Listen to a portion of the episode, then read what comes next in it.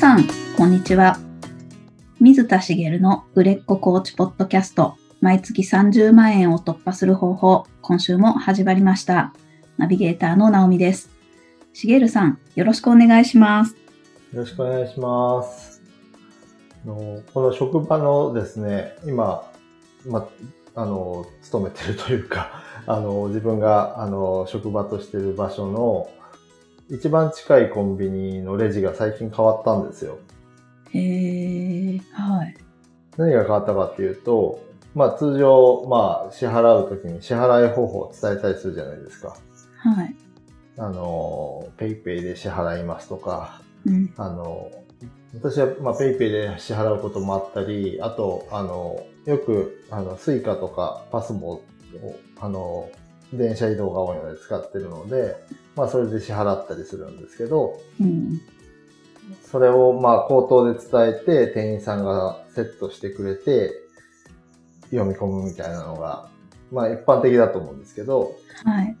それがこう、こうお客さん側にそのタッチパネルが向いてて、自分でこう選択をして支払いをするレジに変わったんですね。おー、はい。で、結構、あの、まあ、こうだん、どんどんね、キャッシュレスになって進んでいくんで、そのレジをどんどん導入していくのかなと思うんですけど、うんなんか結構不便だなと思ってまして、はい。すごいね、コンビニに行くと自分がやることがどんどん増えてってる気がするんです。あー、はい。そっかそっか。今、あの、ね、あの、レジ袋、袋も、あの、いるかいらないか聞かれるじゃないですか。はい。で、あの、基本的には、あの、自分のマイバッグを持ってって、その中に入れてくるので、うんその積み込み作業、詰め込む作業も自分でやるんですよね。うん。それでやって支払いの時、今まで口頭で最後ピッてやればよかっただけなのに、自分でせ選択してとかっていうのがあって、どんどん手間が増えるな、コンビニって思ってるんですよ。はい。なんか、あの、いや、どんどん導入されてキャッシュレスになって便利になっていくっていうスタンスだと思うんですけど、うん。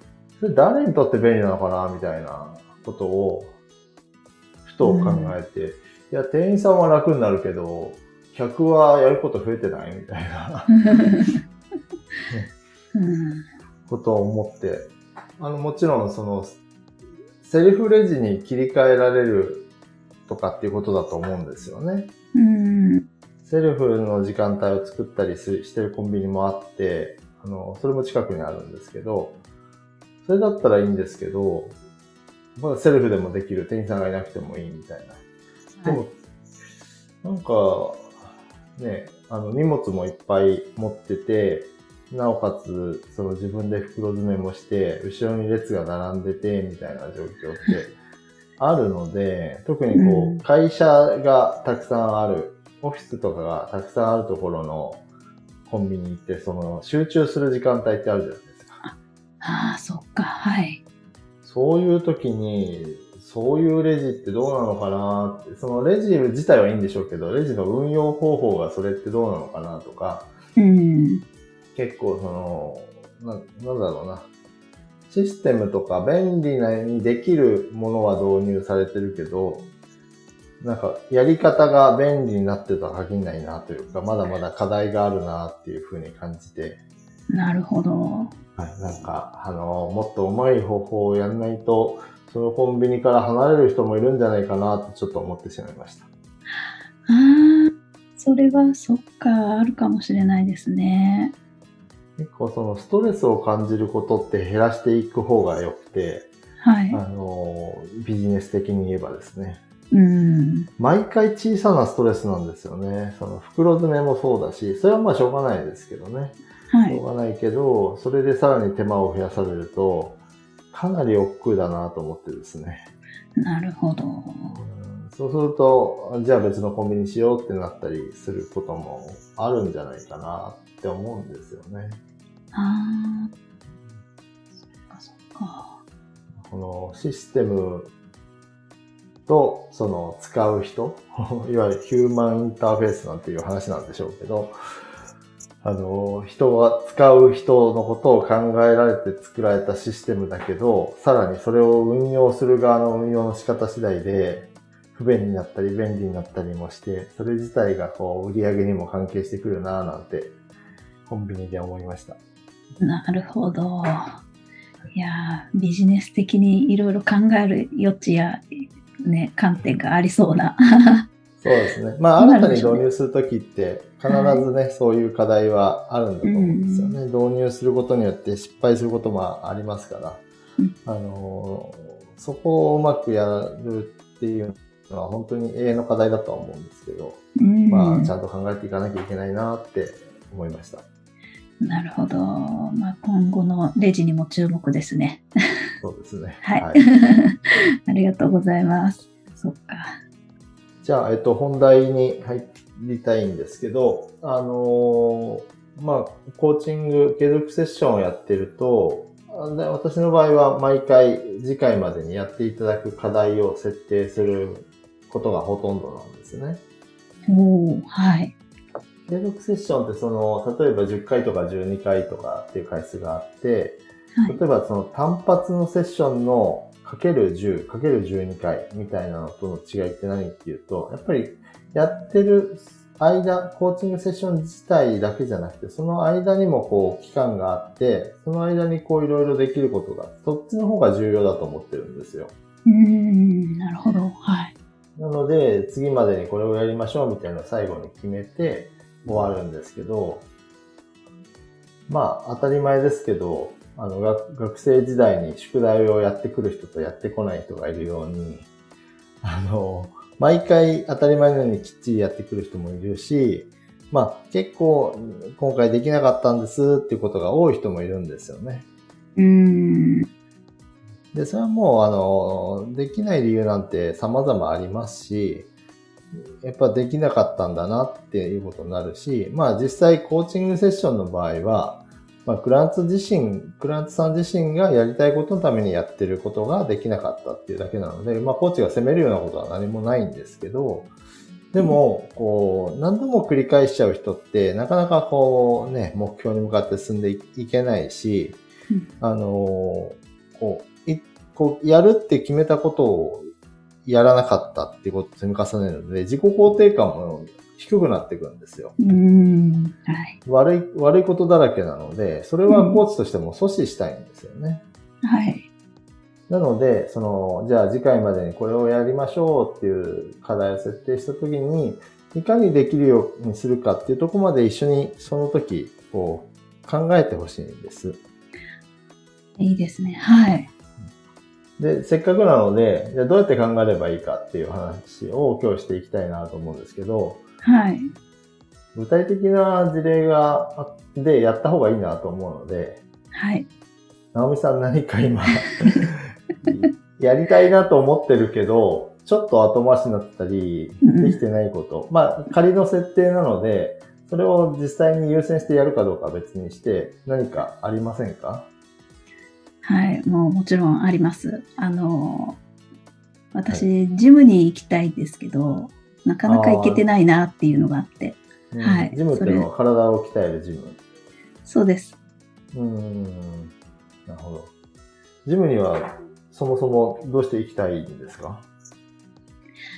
えーっと、まあ、運動不足解消と、うんうんそう、ジムに行ってると結構足を使うんです。あのキックボクシングのジムなので、あ、キックボクシングのジムなんですね。はい。あのう、ん足の張りがだいぶ減るんですよ。すごくへ睡眠が、ーはい。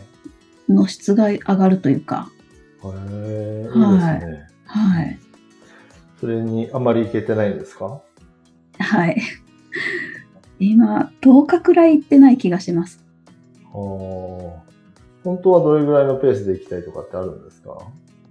本当は、まあ、週2は少なくとも行きたいです。なるほど。はい。で週2回行きたいけど行けてないってことなんですね。はい。いや、まあ、あの、本来は、その、継続セッションの場合は、その、できてないことをできるようにしようっていうんじゃなくて、次の課題を設定してそれをやるかどうかって話なので、まあ、ちょっと状況は違うんですけど、まあ、あの、例えば1ヶ月後に次のセッションがあるとして、うんそれまでの課題として、その、ジムに行くっていうことを課題設定するとして、仮定してちょっと進めていきますね。はい。直美さんの現実とはちょっと違うかもしれないですけど、まあ、基本的に直美さんはそのまま現実のこととして答えていただければ、最後にやるかやらないかは別に、あの、ちょっと別の問題になるので、はいあの、どうでもいいんですけど、まあ、ちょっとそれで話を進めていきたいと思います。はい。で、1ヶ月後、まあ、ちょうど今日が4月1日なので、4月中に週2ってことは何回行きたいですかね？まあ、だから、8回 ?8 回。はい。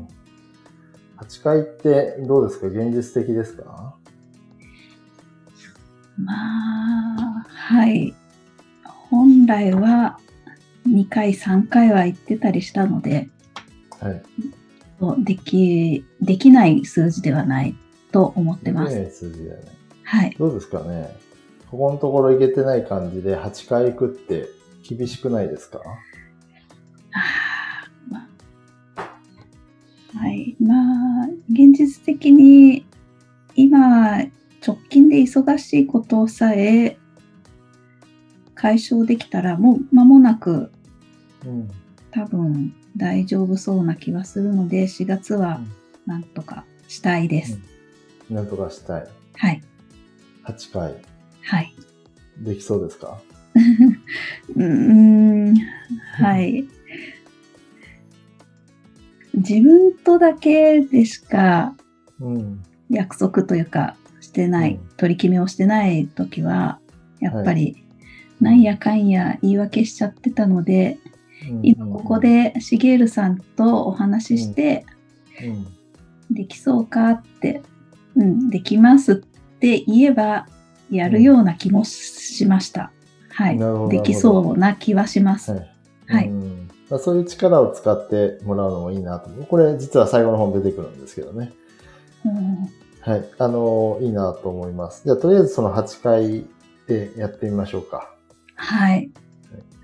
あの今、何、最初に何をやったかっていうのを解説しながら進めていきますけど、まずコーチから見て、クライアントさんがそれを達成することが困難じゃないかっていうのを確認してほしいんですよね。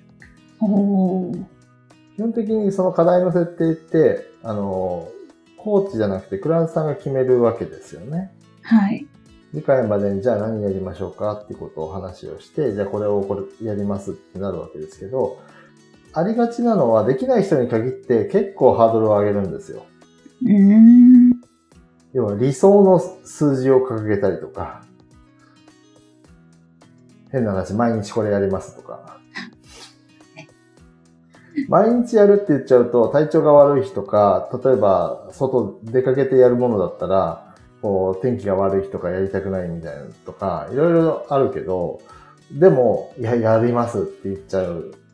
人に限ってできないことが多いんでうん、コーチから見て、クラントさんがそれを達成することが難しいなと思うなら、最初から課題の設定からやり直さなきゃいけないんで、なるほど。で、まあ、あの、正直、8回っていう設定は、あの、今話した感じだと、ちょっと高い気がするので、本当は下げたいところなんですけど、まああ、今は仮に8回にしてやっていきたいなと思います。はい。じゃあ、えっと、どうしましょうか？8回やるってことは、まず1回目行かなきゃいけないじゃないですか。はい。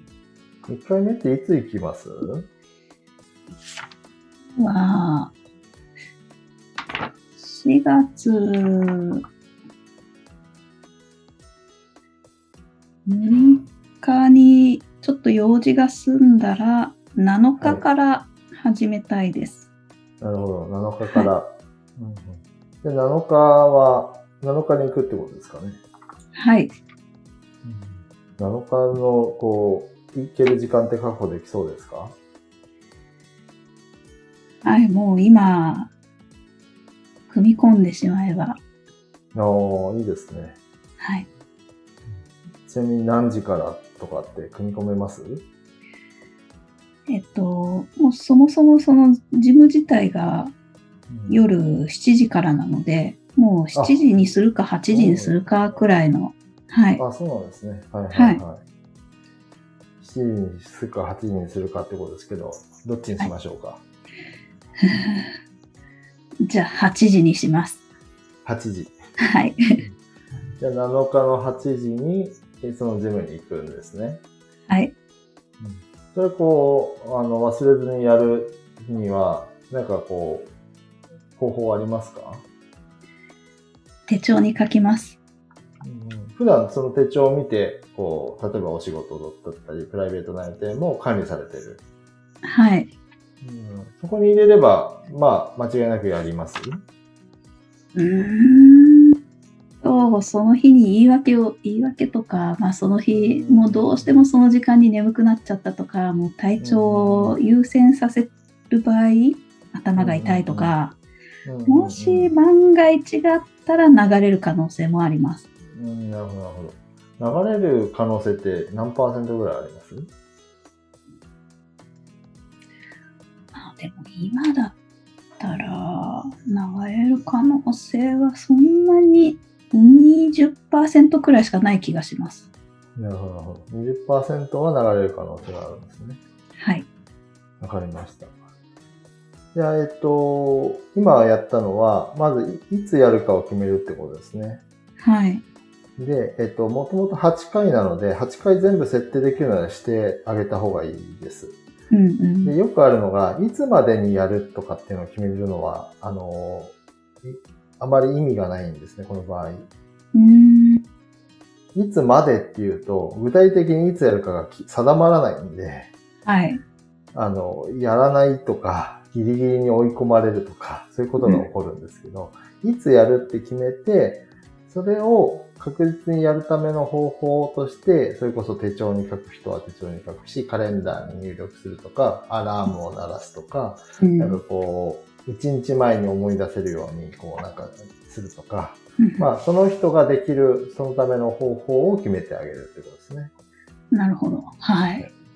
で、えー多少順番前後しながら、あの、進めてますが、この後にそれをこう阻害する要因を潰したいんです。はい。で、えっ、と、20%ぐらいはありますってことでしたけど、まあ、体調不良とかってことは当然ありますよね。はい。それ以外にも眠気って言ってましたけど、はい。その、ね、他にも何かありますか？それをこう、行くために、阻む、行くことを阻む要素。阻む要素。うんまあ、よくあるものとしては、その日にどうしても仕事が忙しくなって、後回しにしてしまう。うんけれど、いいんです。仕事はしなければ、その時間に。うんはい。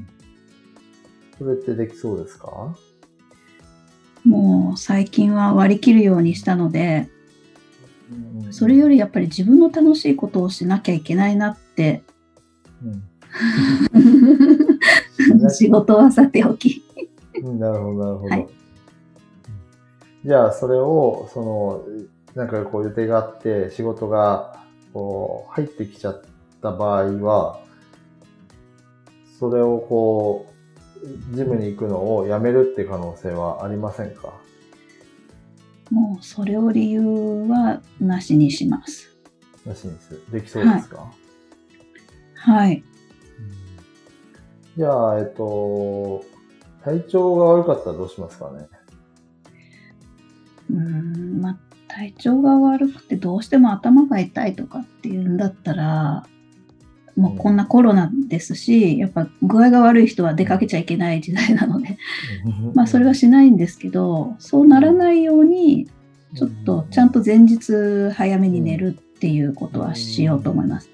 なるほど。前日早めに寝るってことですね。うん、そうする。まあ、要は体調管理をそれまでもちゃんとやっていこうってことですね。はい。ちなみにその体調悪くなっていけないみたいなので、これまでも経験あるんですか？うーん。まあ、若干頭が痛くなったことはありました。そんなに頻繁ではない。はい、はい、じゃあまあ、基本的にはいけそうかなってことですね。はい、じゃあ、えっ、と、まあ、8回行くってことですけど、まあ1回目を7日に行くってことですよね。今決めたのはそこだけなんですけど、その8回やること、初日の7日に行くってこと、それを達成できる可能性って今、100%か達成できるっていうのを10だとすると、いくつぐらいですかね？まあ、9はいってる気がします。なるほど、いいですね。9はいける感じがするんですね。はい。残りの1って何ですか？その、さっき言った、もうどうしても、うん。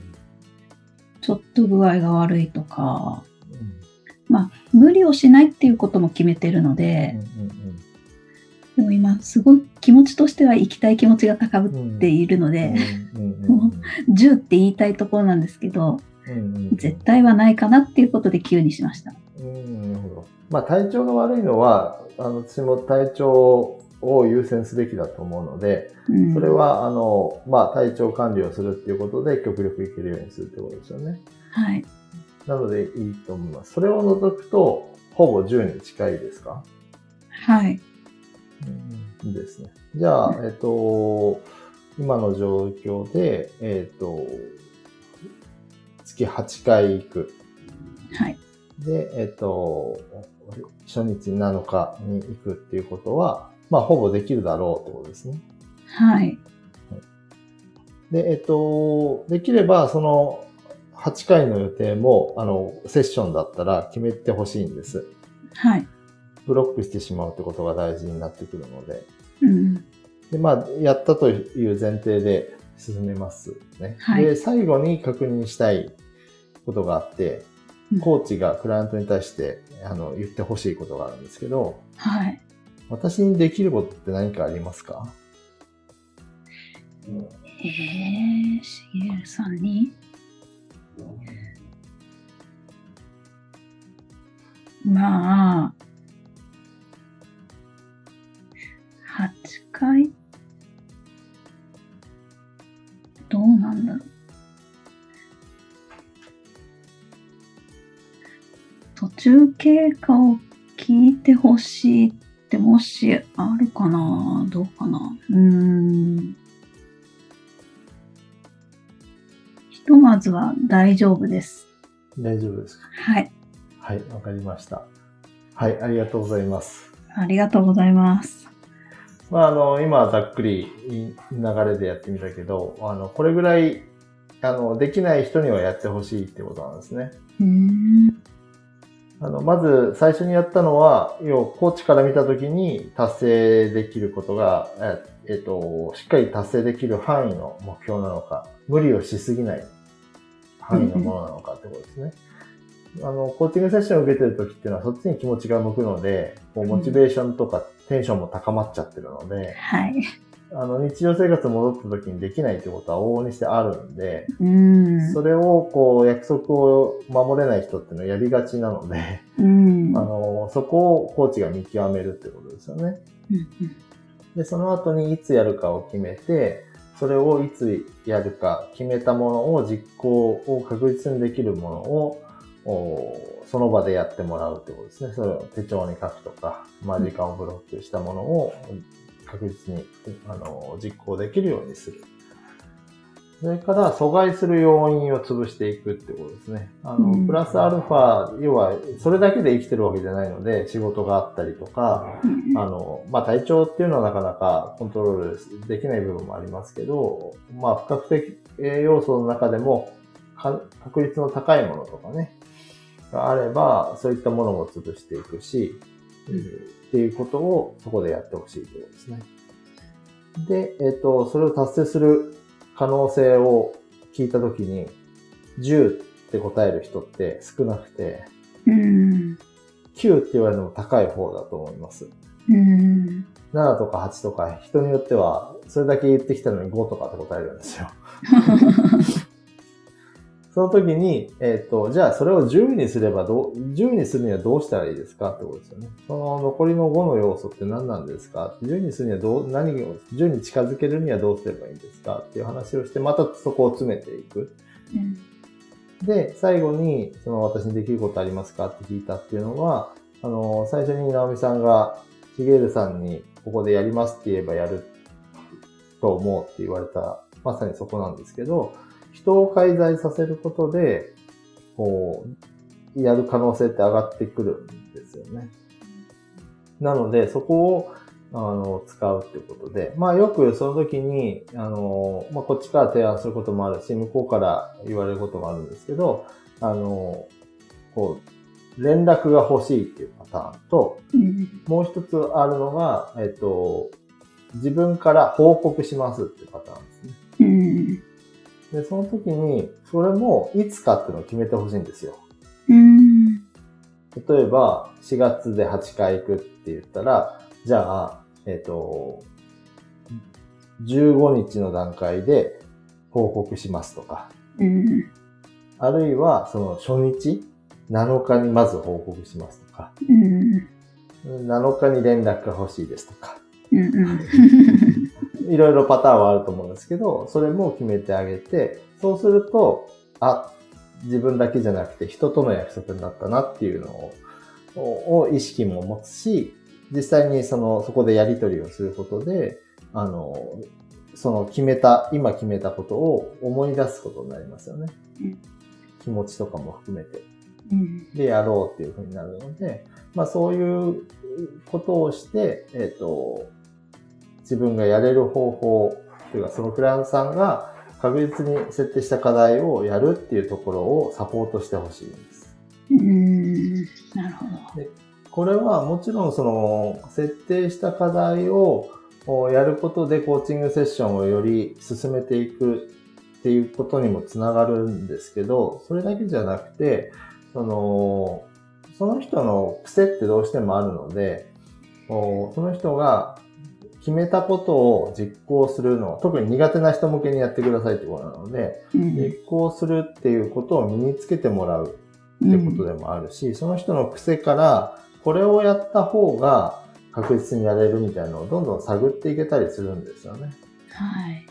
そうすることで、そのコーチングのテーマだけじゃなくて、うん他のことでも、あ、こうすれば自分は、あのー決めたことを確実にやれるんだっていうのを身につけてもらうことにもなるので、うん。ぜひね、そこを、こう、割とさらっと、あ、じゃあ次回までにこれやるんですね、やってくださいって言って終わりにすることもあるんですけど、できない人がクラントさんにいる場合は、あの、あ、またできなかったんですねって、まあその時にできなかった、じゃあ、あの、どうしてできなかったんですか？みたいなことをやる方はいらっしゃるんですけど、うん。できない、何度も繰り返す人は、もうそのできるようにすする方法も、そのできなくなる前にというか、うんうんうん。要はできないっていうことは、そのできなかった後に反省をするんじゃなくて、その、い決めた時に次やれるようにするっていうところを、こう、具体的なアプローチで取り組んでほしいなということで、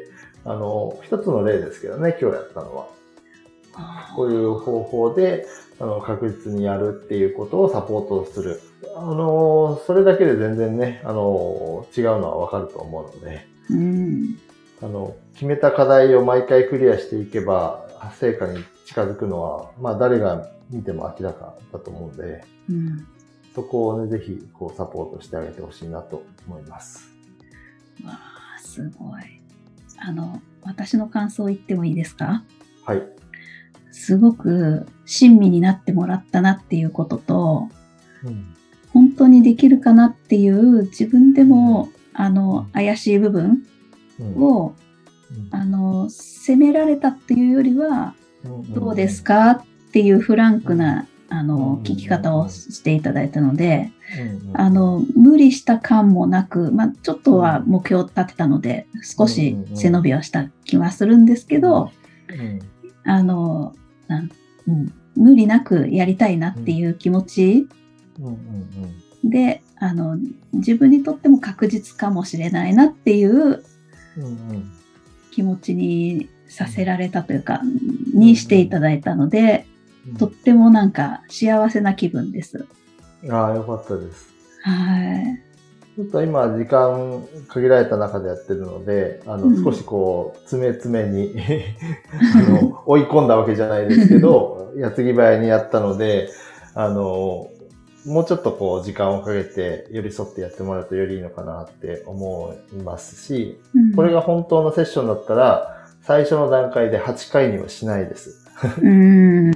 さんができるって言ったので、そのまましましたけど、最初の1週間が忙しいっていうことなので、あの、まあ、1週間足りないはずなので、まあ、週2ペースで通うとすると、まあ、3週間以上はあの、してないですけど、まあ、3週間とすると、うんまあ、6回ぐらいの方がいいんじゃないですかねって言って、勝手に場合によっては提案することもありますよね。うん。で6回、場合によっては人によりますけど、ここは6回にしましょうって言い切っちゃうケースもあります。おーなぜかっていうと、高い目標を設定ししたがる人って、いくら言っても高い目標を設定しちゃうので、うん。ね。で、6回って言って6回行ったのと、8回って言って6回行ったのってだいぶ違うじゃないですか。本当ですね。だいぶっていうか100%結果が違いますよね。目標達成したか達成しないかで言うと100%違うので、あの、まず達成できる目標にするっていうことで言うと、あの、今の状況を聞いた状況だと、まあ、コーチングセッションだったら、私は6回にしませんかっていう提案をするかなと思いますね。でも8回にしたいってどうしても言われて、そこを譲らないんであれば、まあそれはじゃあやってみましょうってことになるんですけど、うん。まあその辺も、あの、要は、あの、クラントさんから全てを引き出すって言いながらも、クラントさんのことが、あの、を一番よく知ってるのはクライアントさん自身かもしれないですけど、クライアントさん自身では見えないものがコーチから見えてるので、うん。そこを、あの、意図的にコントロールしてあげて、その目標を達成しやすくしてあげるっていうことも大事なので、あの、今日は、あの、セッションではなくて一例なので、はい。そうしましたけど、あの、ぜひ、あの、8回行った成果を作っていただけたら嬉しいなとは思ってま ありがとうございます。ちょっす。とはい7回にすればよかったなっていうような気はしました、さっきあ。途中で。はい。あの、じゃあ7回、うん7回にしましょう。7回で、はい。よろしくお願いします。はい。はい やーありがとうございました。またご報告します。。はい、お願いします。それでは最後にお知らせです。売れっ子コーチポッドキャスト毎月30万円を突破する方法では皆様からのご質問を募集しております。コーチとして独立したい、もっとクライアントさんを集めたい、そんなお悩みなどありましたら、しげるさんにお答えいただきますので、どしどしご質問ください。ポッドキャストの詳細ボタンを押しますと、質問フォームが出てきますので、そちらからご質問をいただければと思います。それでは、今週はここまでとなります。また来週お会いしましょう。しげるさん、ありがとうございました。ありがとうございました。